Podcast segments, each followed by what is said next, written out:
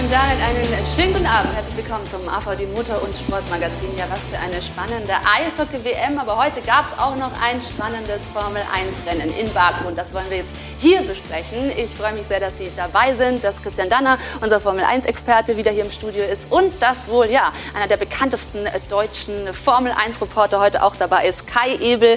Einen schönen guten Abend. Und wir wollen Hallo. natürlich gemeinsam auf den großen Preis von Aserbaidschan blicken, denn der hatte so einiges zu bieten, liebe Zuschauer. Also da werden wir wirklich auf die Crashs zu sprechen kommen. Gleich zwei an der Zahl gab es, die ja, für das, den Rennausgang entscheidend waren. Es gab eine Menge Überraschungen und zwar ganz zur Freude von Sebastian Vettel, denn der jubelt über das erste Podium der Saison. Der Knoten ist geplatzt. Warum, das wollen wir besprechen und was ist denn eigentlich für ihn jetzt noch drin in dieser Saison? Und äh, Kai, du hast äh, Sebastian Vettel über viele Jahre begleitet. 500 Grand Prix hast du jetzt auf dem Zettel, ja, oder? Mehr als Vettel.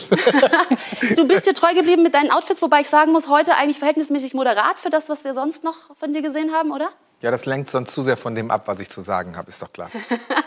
du bist sozusagen auch ein bisschen gemäßigter in der Hinsicht. Nein, aber tatsächlich, was ähm, würdest du sagen, hat deine Arbeit über all die Jahre als Reporter vor Ort an der Rennstrecke so ausgezeichnet?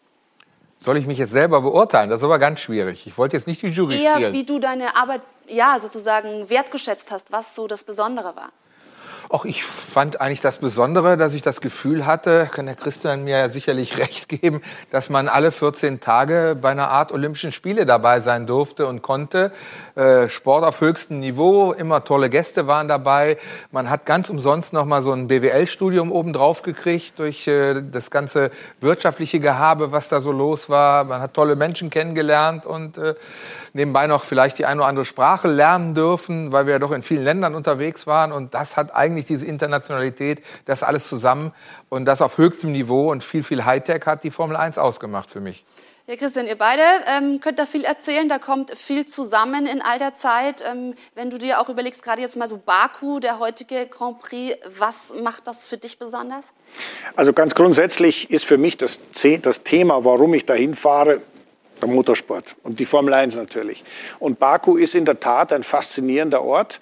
Äh, ich kann mich genau erinnern, als Kai und ich dort zum ersten Mal aufgekreuzt sind und haben uns das alles angeschaut und da waren noch die, die Mitarbeiter von Hermann Thielke, der die Strecke aufgebaut hat, haben noch da am Abend, weißt du noch, ja. die, die Mauern versetzt und dann hat noch irgendwie äh, so ein Körb nicht funktioniert und dann haben die bis spät in die Nacht, haben die da repariert und am nächsten Tag wurde gefahren. Und ich muss ganz ehrlich sagen, äh, das Faszinosum an einem Rennen wie in Baku ist ja, dass kein Mensch von uns vorher gewusst hat, wo das eigentlich ist. Da muss man erst mal nachschauen. Kaspisches Meer, wer war schon am Kaspischen Meer bitte? Ja. ja, kein Mensch. Und wenn man dann dort ist, ist es eigentlich cool und die Strecke hatte einen tollen Charakter und die Rennen waren eigentlich auch immer sehr ereignisreich und deswegen war es ich sage mal, etwas Spezielles. Und das mhm. finde ich toll. Nicht 0815, es war etwas Spezielles und auch am heutigen Tag hat man es wieder gesehen. So. Es war wirklich auch heute ein denkbarer Grand Prix speziell. Das trifft es wirklich sehr. Deswegen gucken wir uns jetzt nochmal die Zusammenfassung an. Spitzenrennsport auf Sport 1. Präsentiert von Romoto. Ihr Fahrzeugmarkt im Internet. Drama in Baku. Die beiden WM-Führenden Max Verstappen und Lewis Hamilton erleben ein echtes Desaster auf dem spektakulären Stadtkurs. Der Start noch relativ unspektakulär, keine Positionswechsel an der Spitze. Leclerc kommt gut weg, bleibt vor Hamilton und Verstappen. In der zweiten Runde schnappt sich Hamilton dann aber Leclerc. Der Ferrari kann das Tempo an der Spitze nicht halten. Leclerc wird auch von den beiden Red Bull von Verstappen und Perez überholt. Die Laune bei der Crew zwischenzeitlich noch besser, denn die Mercedes-Kollegen patzen.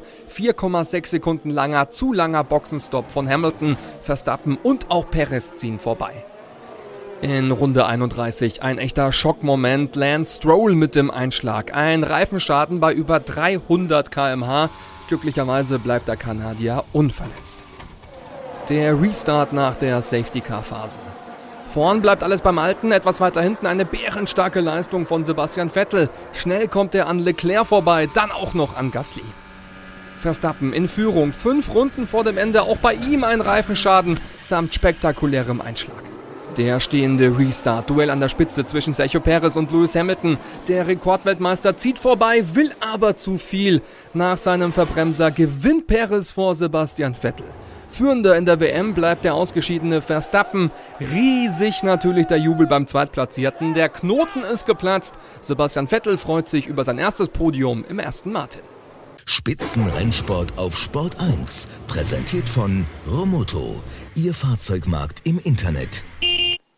Das wollen wir jetzt natürlich noch gemeinsam aufarbeiten und wir freuen uns mit Sebastian Vettel über sein erstes Podium im Aston Martin. Was hat er heute richtig gemacht, Kai? Was war so das Ausschlaggebende, das dazu geführt hat?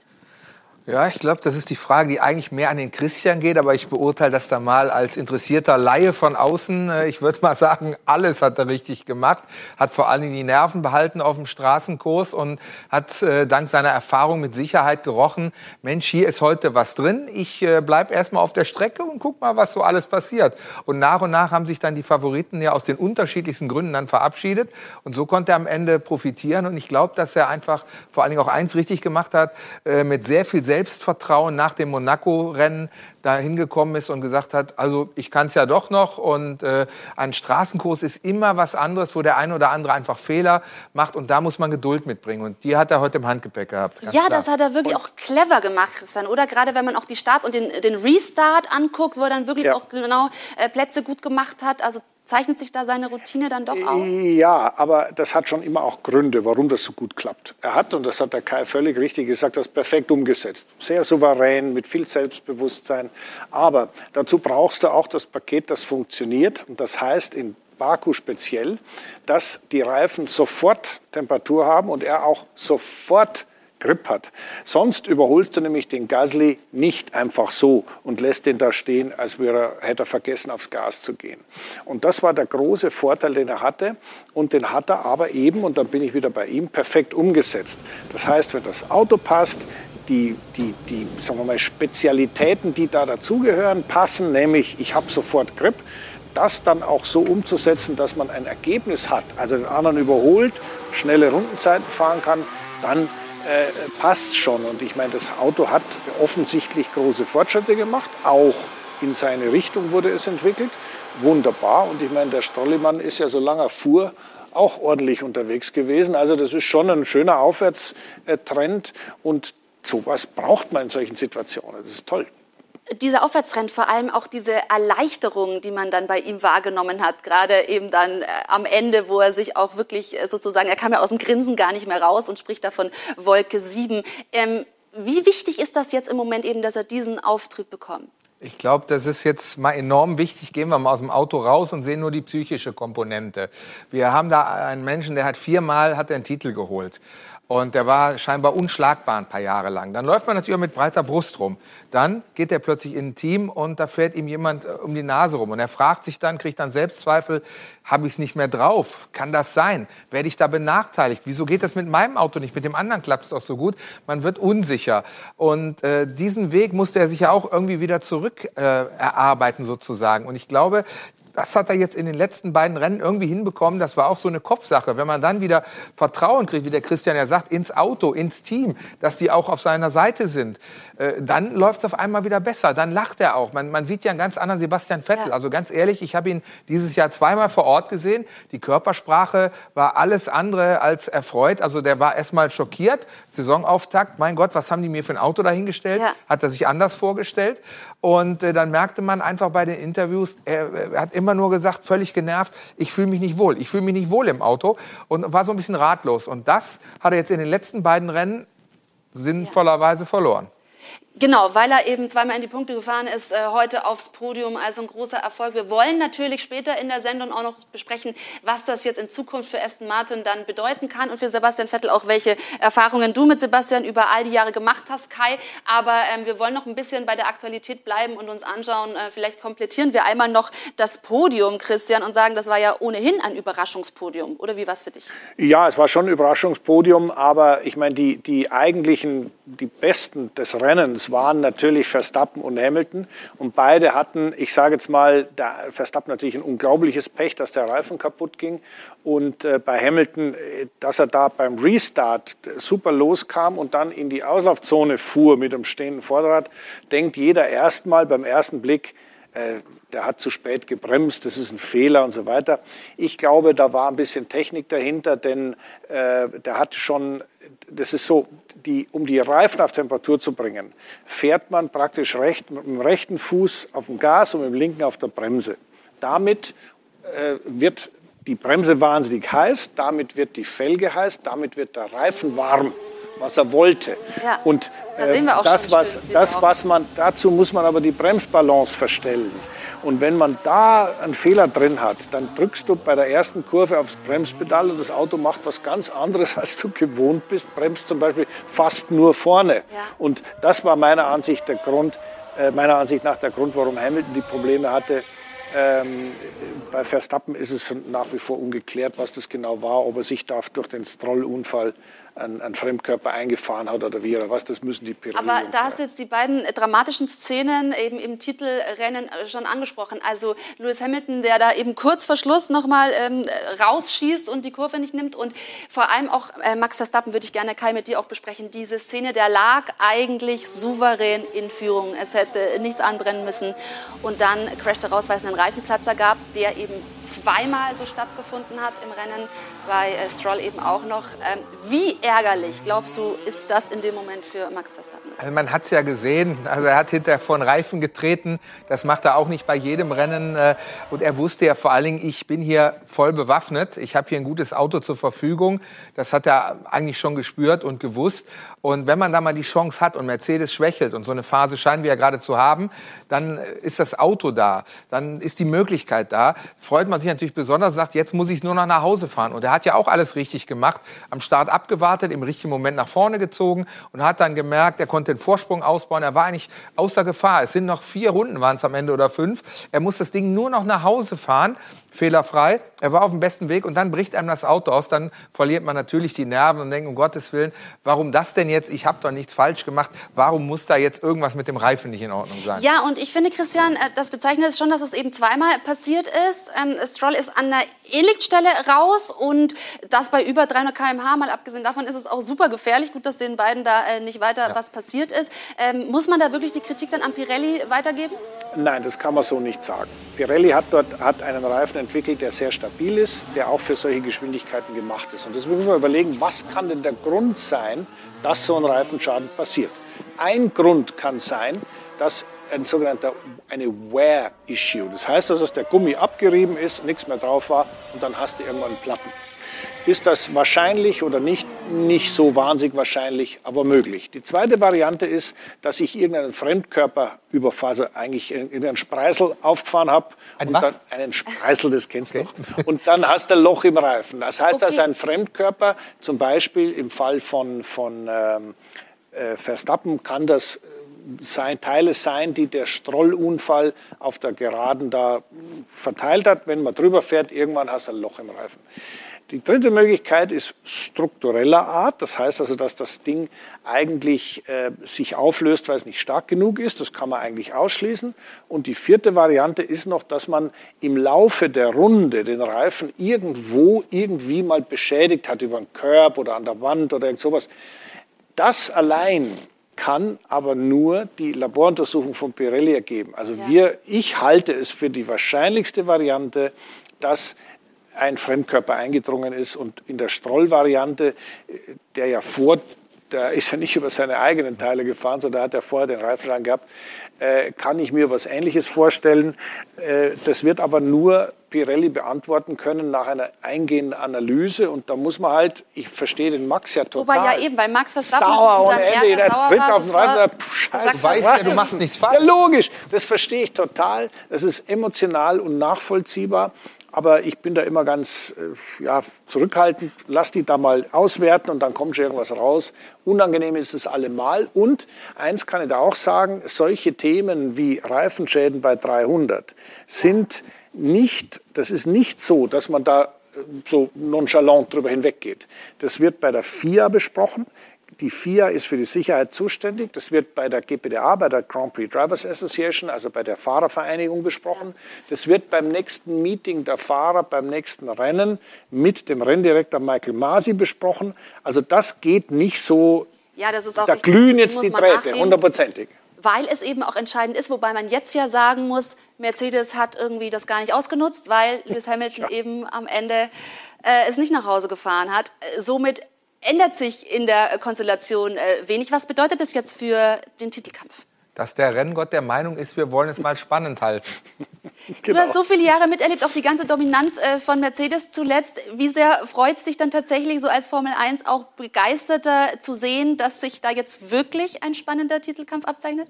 Ja, das ist ja das, was wir alle am liebsten sehen, diese Rad-an-Rad-Duelle und das mehr als einer äh, um die WM fährt, weil wenn man in den vergangenen Jahren immer gesehen hat, Lewis Hamilton dann gegen einen erstarkten Valtteri Bottas, der plötzlich mit Bart kam und jetzt wird er noch gefährlicher. Aber eigentlich ist er ohne Opposition gefahren und jetzt hat er mal einen auf Augenhöhe, den Max Verstappen. Und dann scheint ja Ferrari auch neu erstarkt zu sein, wenn man sich die letzten zwei Rennen anguckt. Also das ist ja das, was wir uns wünschen, dass äh, mal zwei oder drei Teams um den Titel fahren, damit es wirklich spannend wird. Im Endeffekt kristallisiert sich dann wahrscheinlich heraus, dass es Hamilton und Max Verstappen sein werden. Aber da die auf Augenhöhe sind und auch so schön gegensätzlich, ist das ein Duell, auf das ich mich natürlich riesig weiterhin freue. Ja, und da, dann natürlich auch die Frage, ja? Da muss man eins noch sagen, der Kai versteht sie natürlich wirklich wahnsinnig gut mit Max Verstappen. Woran Nicht nur, weil er ihn immer wieder mal äh, interviewt, sondern weil er ihn natürlich sehr lang kennt, weil er mit dem Vater auch gut befreundet ist. Und damit entsteht so ein, so ein nettes Verhältnis, weil da, da tauscht man sich dann nicht nur aus im Sinne von bla bla bla, sondern da kriegt der Kai auch mal die Wahrheit oder auch nur die emotionale, gefühlte Wahrheit mitgeteilt. Ja, aber das ist und deswegen, ein spannender Aspekt. Und das ist ein ganz spannender Aspekt. Und deswegen ähm, bin ich da auch seiner Meinung. Das Schöne ist, dass der Max inzwischen reif und toll und äh, super ist, aber auch ein Auto hat, mit dem er den Mercedes challengen kann. Und was da dazwischen noch alles reinfunkt, Ferrari ist er stark. Die Frage ist nur, woran liegt das jetzt wieder? Wir erinnern uns an die letzte Erstarkung des Ferrari. Äh, das ja, hatte ganz spezielle Gründe. also die Pole konnten sie trotzdem nicht halten sozusagen. Ähm, es ging auch wieder ein bisschen zurück. Aber es ja. stimmt, die letzten zwei Rennen, da hat Ferrari wirklich äh, deutlich aufgezeigt. Aber Kai, ich würde das gerne aufgreifen, auch mhm. den Aspekt zu sagen, okay, die Persönlichkeiten der beiden, du kennst sie eben auch. Also man kann vielleicht auch sagen, wer gewinnt das Titelrennen äh, aus Reportersicht. Da würdest du sagen, ist Max äh, der zugänglichere?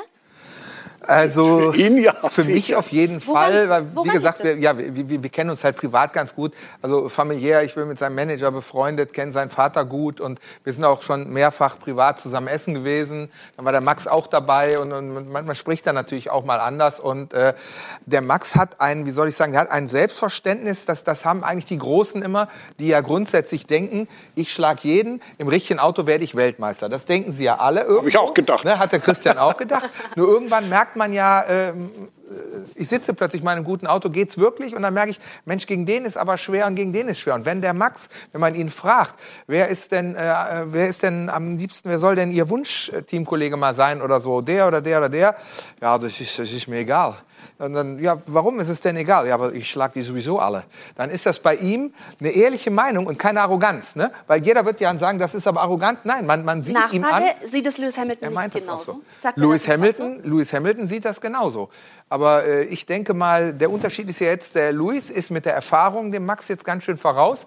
Glaube aber persönlich, dass der Max einen brutalen Speed, eine brutale Geschwindigkeit hat und jetzt gerade erst in seine, in seine beste Zeit reinrutscht, während der Luis schon lange da ist und vielleicht Christian, korrigiere mich, vielleicht kurz davor ist, dass es vielleicht mehr in Richtung Routine geht und weniger in, in, in puren Speed, weniger Risiko und so. Ist das nicht so, dass dann ist das sich Momentum weg verschiebt? Also das ist bei Lewis Hamilton dieses Jahr mitnichten festzustellen. Nein, das ganz sicher nicht. Aber ganz also du meinst, der, der, der ist auch noch still rising, der, der, der, ist, der ist auf einem unglaublichen Niveau und verbessert sich eben, und das Entscheidende ist, auf seine Art auch immer weiter. Seine Art ist nicht die für jedermann nachvollziehbare, weil er da immer so ein bisschen nebulös ist und so ein bisschen äh, Wissenschaft drumherum äh, macht und, und, und sagt, ich, er findet sich da irgendwie und so weiter.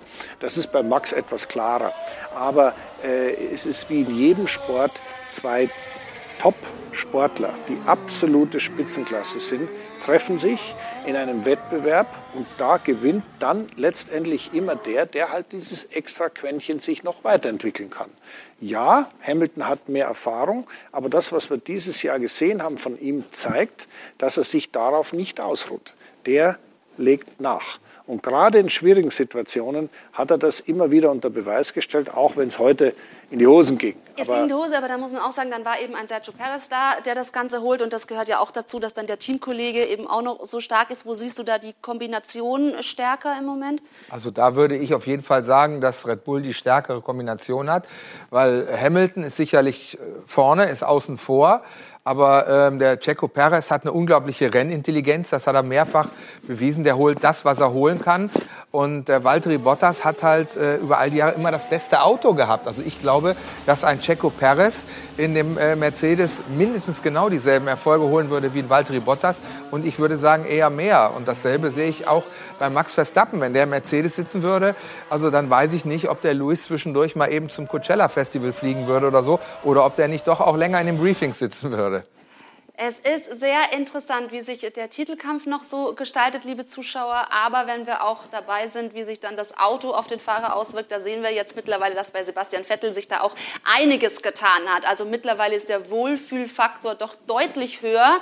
Und äh, wo am Anfang dieser bescheidene Start äh, in der Liaison zwischen Sebastian Vettel und Aston Martin noch äh, ja, Vorrang gehalten hat, ist es jetzt so, dass er in Monaco Platz 5 und heute Platz 2 eingefahren hat. Und somit können wir doch sagen, der Knoten ist geplatzt. Nein, es war keine Liebe auf den ersten Blick. Aston Martin und Sebastian Vettel. Ein Neuanfang sollte es werden. Die letzten Jahre, speziell das letzte mit Ferrari abschütteln, Mund abwischen, Krone richten, weitermachen. Doch in den ersten vier Rennen der Saison verpasste der vierfache Weltmeister jedes Mal die Punkte. Zu wenig für den eigenen Anspruch. Erst Monaco brachte die Wende. Endlich etwas Zählbares. Ja, beide Fahrer haben einen super Job gemacht, vor allem mit Sebastian auf Platz 5. Monte Carlo, seit jeher eine Fahrerstrecke. Hier kommt es nicht unbedingt auf das Auto selbst an, vielmehr auf das, was der Fahrer daraus macht. Und dank eines hervorragenden Overcuts, also eines sehr langen ersten Stints, kam Vettel auch das erste Mal seit Japan 2019 vor Lewis Hamilton ins Ziel. Ja, er wurde zum Fahrer des Tages gewählt. Mehr gibt es nicht zu sagen, denn er hat in allen Sessions alles richtig gemacht. Fakt ist, Vettel hat gezeigt, dass er es immer noch drauf hat. Hungrig ist er sowieso weiterhin. Ja, die Herausforderung ist immer noch da. Es ist die Spitze unseres Sports mit den besten Fahrern der Welt. Und jetzt also Baku. Hier kam es wieder mehr auf das Auto an und die Aero-Updates zusammen mit Vettels Fahrkunst haben gezeigt, dass er langsam konkurrenzfähig wird. Vielleicht zeigt die Trendkurve ja jetzt wieder nach oben.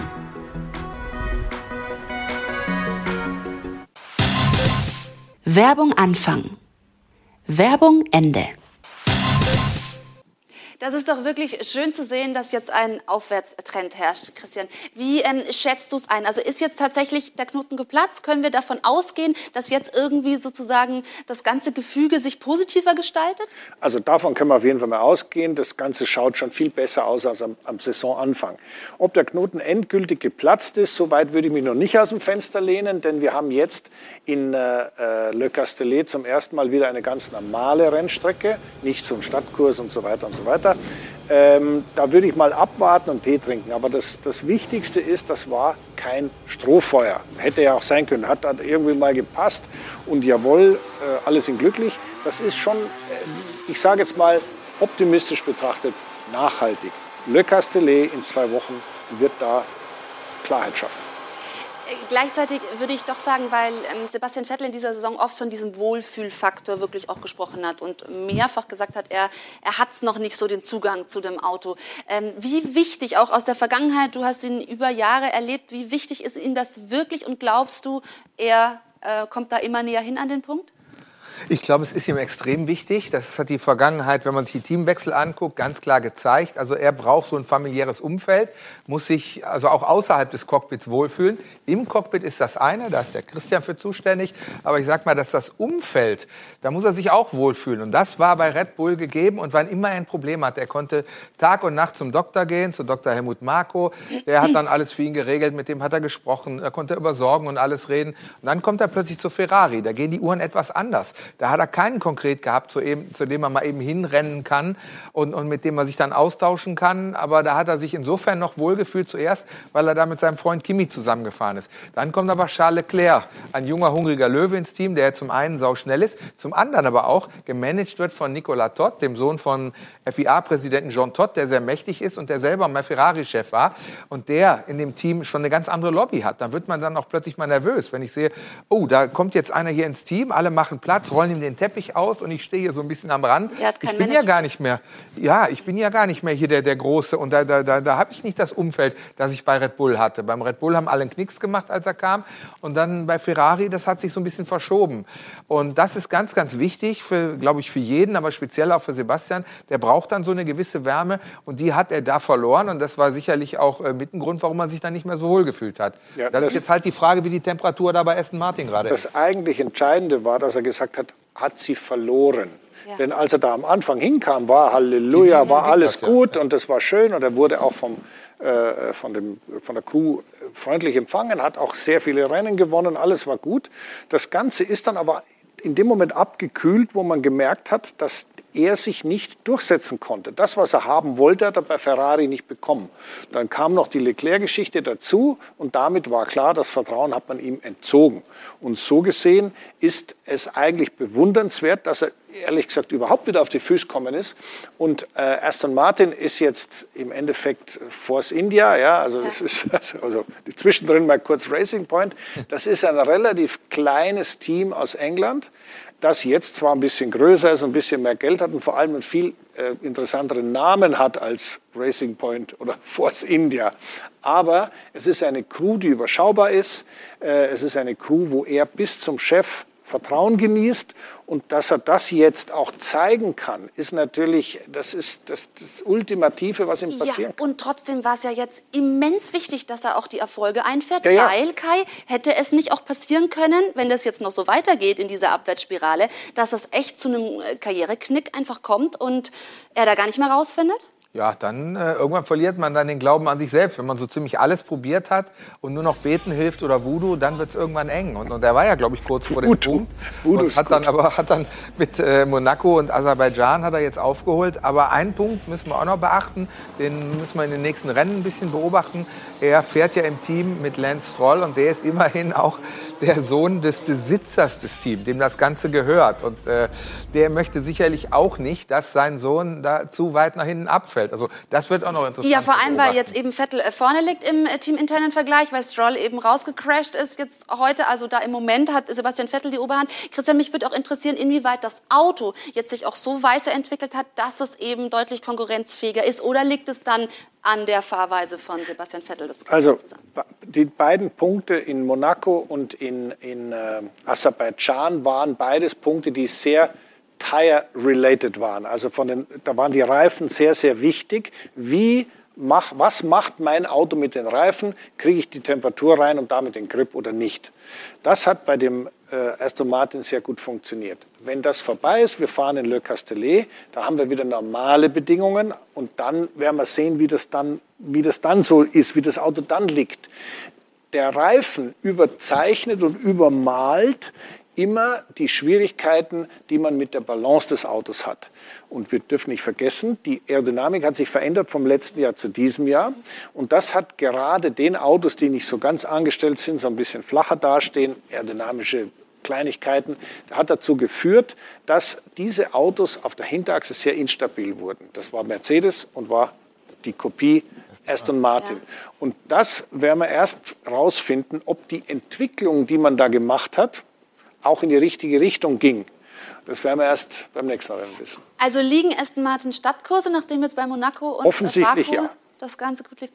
Stadtkurse, ich kann mir vorstellen, Kai, für dich muss das wahrscheinlich auch immer. Sind das so die Highlights auch für einen Reporter, weil Stadtkurse einfach doch noch mal näher dran auch eben für dich bedeutet hat. Nicht nur eben, dass die, ja, sag ich mal, das Winklige und äh, keine Auslaufzone etc., sondern auch für dich als Reporter das Besondere war? Es hat eine andere Ausstrahlung. Also es ist ja äh, immer auch das Arbeitsumfeld und das, das betrifft mich als Reporter dann ja auch, weil es ist schon ein Unterschied, ob ich äh, bei nassem Sprühregen bis zu den Knien im Schlamm in Silverstone interviewe oder ob ich irgendwo an der Côte d'Azur in Monte Carlo äh, ein Interview mache und links und rechts schaukeln die Yachten so schön im Wind und äh, man sieht irgendwie auf das Casino hoch. Also das ist schon eine andere, das, das hat schon so, so fast was von Urlaub.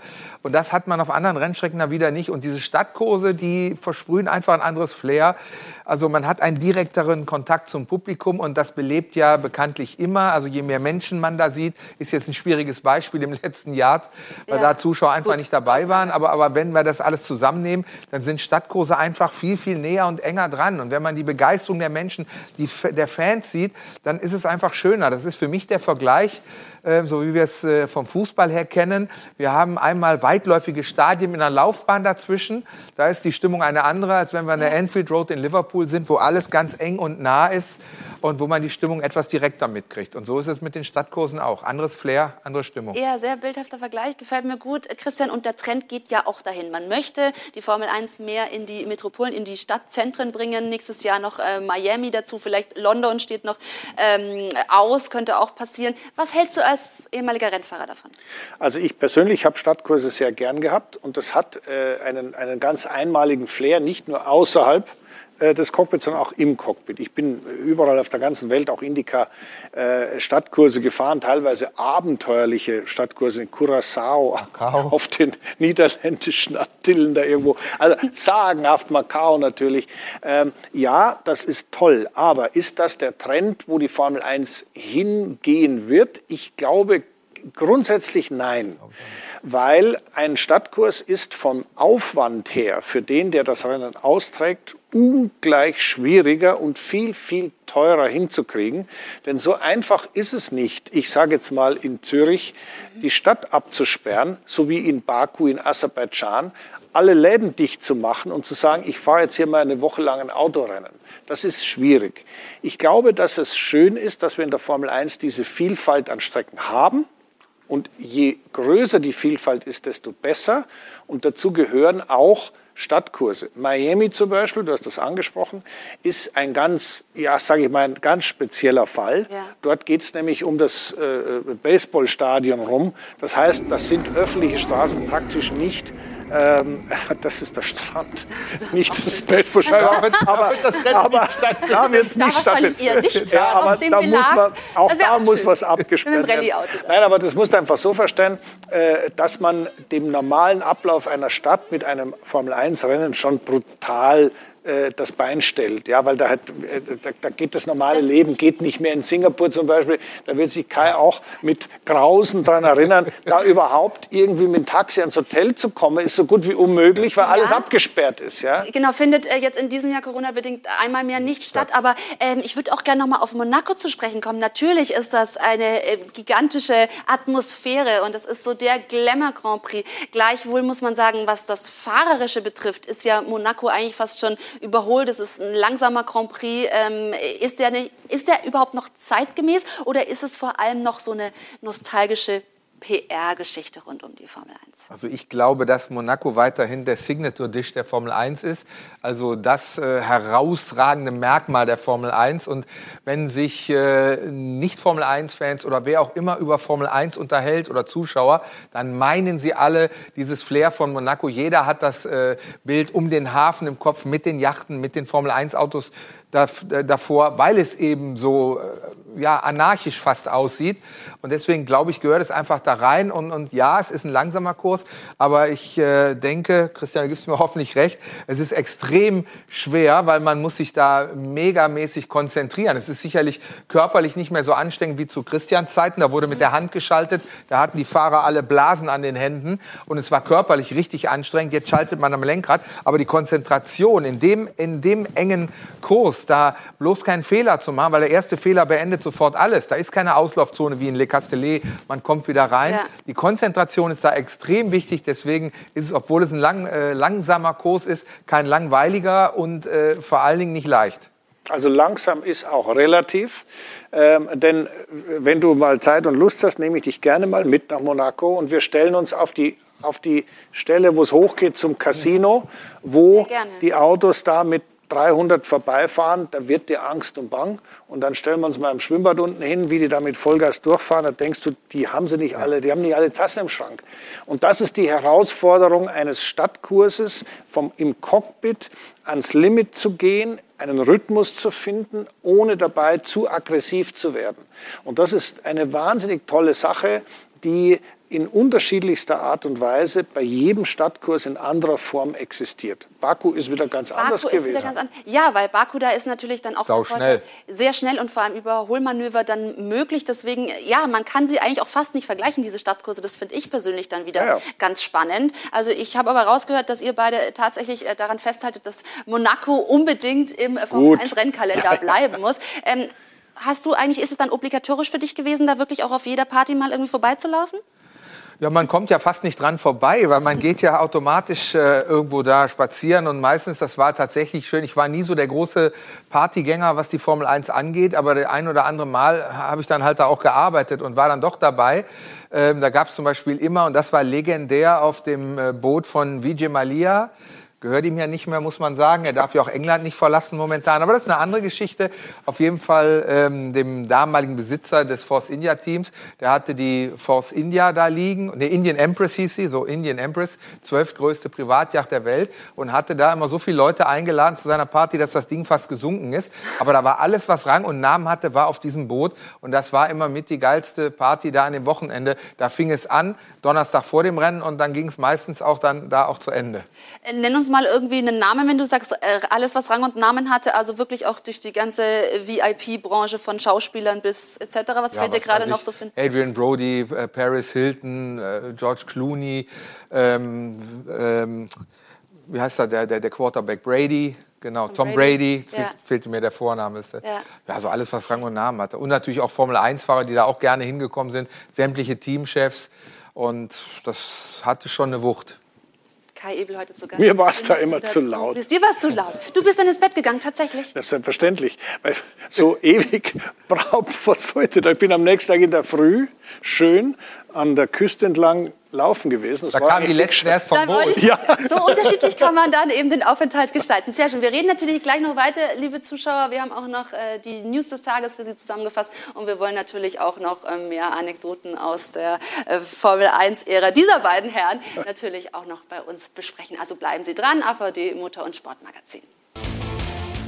Willkommen zurück beim AVD Motor- und Sportmagazin mit Kai Ebel, unserem heutigen Gast, und mit Christian Danner, unserem Experten. Und äh, wir nutzen den kurzen Moment, um der deutschen Fußball-U21-Nationalmannschaft zum äh, EM-Titel zu äh, gratulieren. Also großartiger Erfolg. Und äh, es gab aber eben heute an diesem Tag jede Menge Sport. Bei uns geht es um Motorsport. Deswegen werden Sie jetzt äh, auf den neuesten Stand gebracht, was sich noch ereignet hat. Rekordrennen bei Indy 500. Die diesjährige Auflage der 500 Meilen von Indianapolis wurde in einer Rekordzeit von 2 Stunden und 37 Minuten gefahren. Damit war es das schnellste Rennen in der 105-jährigen Geschichte. Helio Castroneves konnte sich zum vierten Mal zum Sieger eines Indy 500 Rennens küren und ist damit erst der vierte Fahrer der Renngeschichte, der diese Marke knackt. Im Laufe des Rennens kam es zu einigen Drehern und Crashes, darunter Stephen Wilson, der zu schnell in die Boxengasse einfuhr und sein Auto in die Boxenmauer setzte. Auch Rennfahrerin Simona de Silvestro drehte sich bei ihrem letzten Boxenstopp in der Boxengasse und gab deshalb vorzeitig auf. Ex-FIA-Präsident Mosley gestorben. Der frühere FIA-Präsident Max Mosley ist im Alter von 81 Jahren verstorben. Das bestätigte sein langjähriger Freund Bernie Ecclestone am Montag bei BBC. Zu Mosleys Verdiensten gehörte die Verbesserung der Sicherheit in der Formel 1 nach dem schwarzen Wochenende von Imola 1994, an dem Ayrton Senna und Roland Ratzenberger tödlich verunglückten. Mosley war zuvor an Krebs erkrankt. Scharfe Kritik nach Tod von Moto3-Talent. Die Motorsportszene trauert nach dem tragischen Unfall des Schweizer Moto3-Talents Jason Dupasquier. Einige Piloten kritisieren die Grand Prix-Fortsetzung scharf. Die Veranstalter hatten den Tod des Rennfahrers am Sonntagnachmittag, kurz nach Ende des Moto3-Renns, kommuniziert. Im Anschluss wurde das Moto2-Rennen jedoch ganz normal gestartet, die Fahrer waren in die Entscheidung nicht involviert. Der 19-jährige Dupasquier stürzte letzten Samstag mit dem Motorrad und wurde von zwei nachfolgenden Piloten an Kopf und Beinen getroffen. In der Nacht zu Sonntag erlag er seinen schweren Verletzungen.